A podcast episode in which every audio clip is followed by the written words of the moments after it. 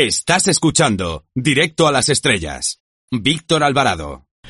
Ahora si les parece conectamos con el planeta Radiocine para ver qué nos tiene preparado nuestro compañero, nuestra antena de plata, nuestro gran sabio del cine. Hola Antonio Peláez, con Z, ¿estás por ahí? Qué fuerte me parece.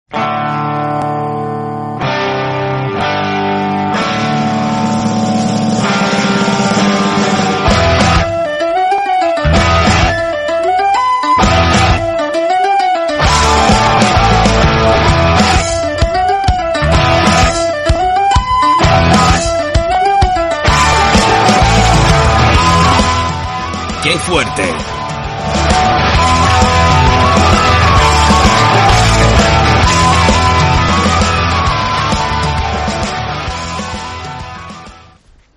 Queridos amigos de Directo a las Estrellas, querido, queridísimo Víctor Alvarado, nunca suficientemente bien ponderado, estamos desde el planeta de Radiocine, planeta de Jate Historias, desde muchos planetas, un, aquello es un sistema solar, desde donde está un servidor, nos vamos viendo por todos lados, incluso dentro de poco tenemos el planeta de Khan, que sí que es un planeta grande.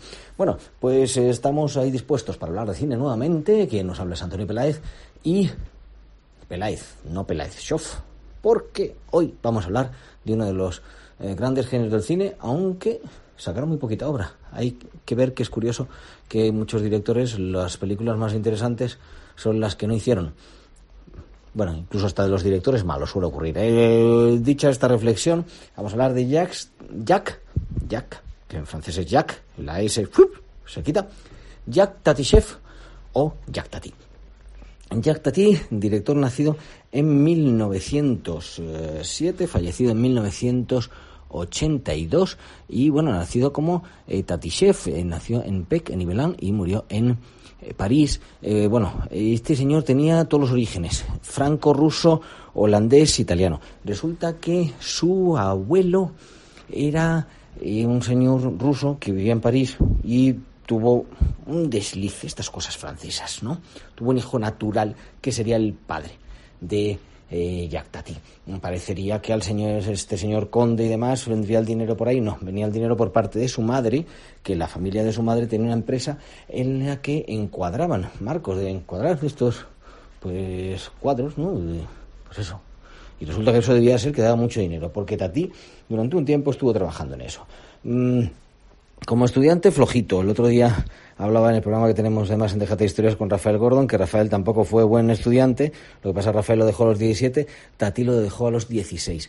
Pero como deportista parece que era estupendo. Si habéis visto las vacaciones de Messi Hulot, bueno, pues veréis como ahí, mm, Hulot parece que es un poco torpe con el tenis.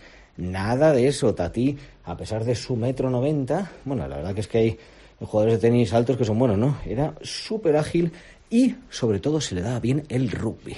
¿Qué pasa? Que él, bueno, pues estaba eso, tenía su vida ahí trabajando en la fábrica de Marcos y eh, jugando al rugby en el equipo de sus amigos, pero empezó a hacer como unas imitaciones de mimos de, de precisamente de deporte rugby y aquello tuvo un éxito, tuvo un éxito que lo que hizo es dejar su, cua- su trabajo incluso y dedicarse al mundo de la interpretación. Se supone que el music hall, más o menos la parte de music hall, ¿no?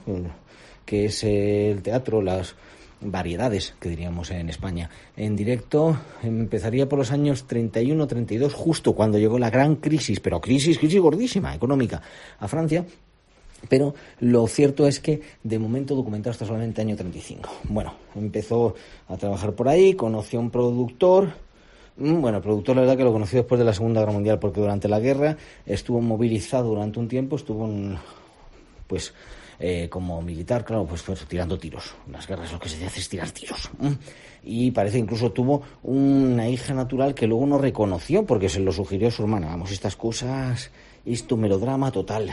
Señor, luego se casó, ya tuvo eh, dos hijos, una hija de las cuales, mm, una hija de la cual hablaremos luego, pero lo importante es que en el año 1946, con cinco actores profesionales, uno de ellos él, inolvidable, y los demás, todos los vecinos del pueblo, hizo Día de Fiesta. Día de Fiesta fue un éxito, recibió numerosos premios, en Venecia incluso tuvo un premio, esa Venecia ya post Segunda Guerra Mundial, porque la Venecia justo pre Segunda Guerra Mundial era un poquito, estaba un poquito hecha a gusto de Mussolini. Y bueno, la verdad que eh, ahí empezó a ver que él esto ya había hecho algún cortometraje y demás, pero que se podía eh, ganar la vida en el mundo del cine. Así que creó un personaje que se llama Messiulo, las vacaciones del señor Hulo. El señor Hulo, por cierto, parece que está basado en un auténtico señor Hulo, que es el abuelo del que fuera ministro de la eh, transición ecológica, bueno, ministro así como ecologista de ahora mismo de Macron. Lo que pasa es que este señor dimitió hace poco. Bueno, curiosidades de la vida. El caso es que en bueno, pues en el año 1953 sale en las salas eh, este personaje que le acompañaría pues prácticamente toda la vida y bueno, pues recibe entre los premios que tiene el alabo de la pública, el alabo de la pública, este, que he vivido hoy, los elogios de la crítica y del público, ¿vale? Así que aquello parece que todo va pues muy bien. El Louis de Luc, para que os hagáis la idea, le llaman como el concurso del cinema. El concurso es como el planeta España. Bueno, pues el caso que es un premio que vamos, que tenía así como bastante importancia, ¿no? Eh, pero una serie de problemas retrasan la aparición de su siguiente película, que se llamaría Monancle, mi tío. Esa va a ser la primera película en color, porque Día de Fiesta la empezó a rodar y va a ser la primera película francesa en color. Él siempre tuvo muchísima inquietud artística a la hora de la creación de las películas, ¿vale? Pero al final, como era un sistema experimental, pues la verdad que se tuvo que sacar en blanco y negro. Su hija, pasado el tiempo, recuperó las, eh, los negativos en color, porque es que los negativos no se pudieron eh, hacer en, en, color y de hecho hubo que rodar eh, de nuevo en blanco y negro. Fue un rodaje tremendo el de, el de esa primera película, el de Día de Fiesta. Y bueno, la que sí se convierte en la primera película de Tati en color. ¿Te está gustando este episodio? Hazte fan desde el botón apoyar del podcast de Nivos. Elige tu aportación y podrás escuchar este y el resto de sus episodios extra. Además, ayudarás a su productor a seguir creando contenido con la misma pasión y dedicación.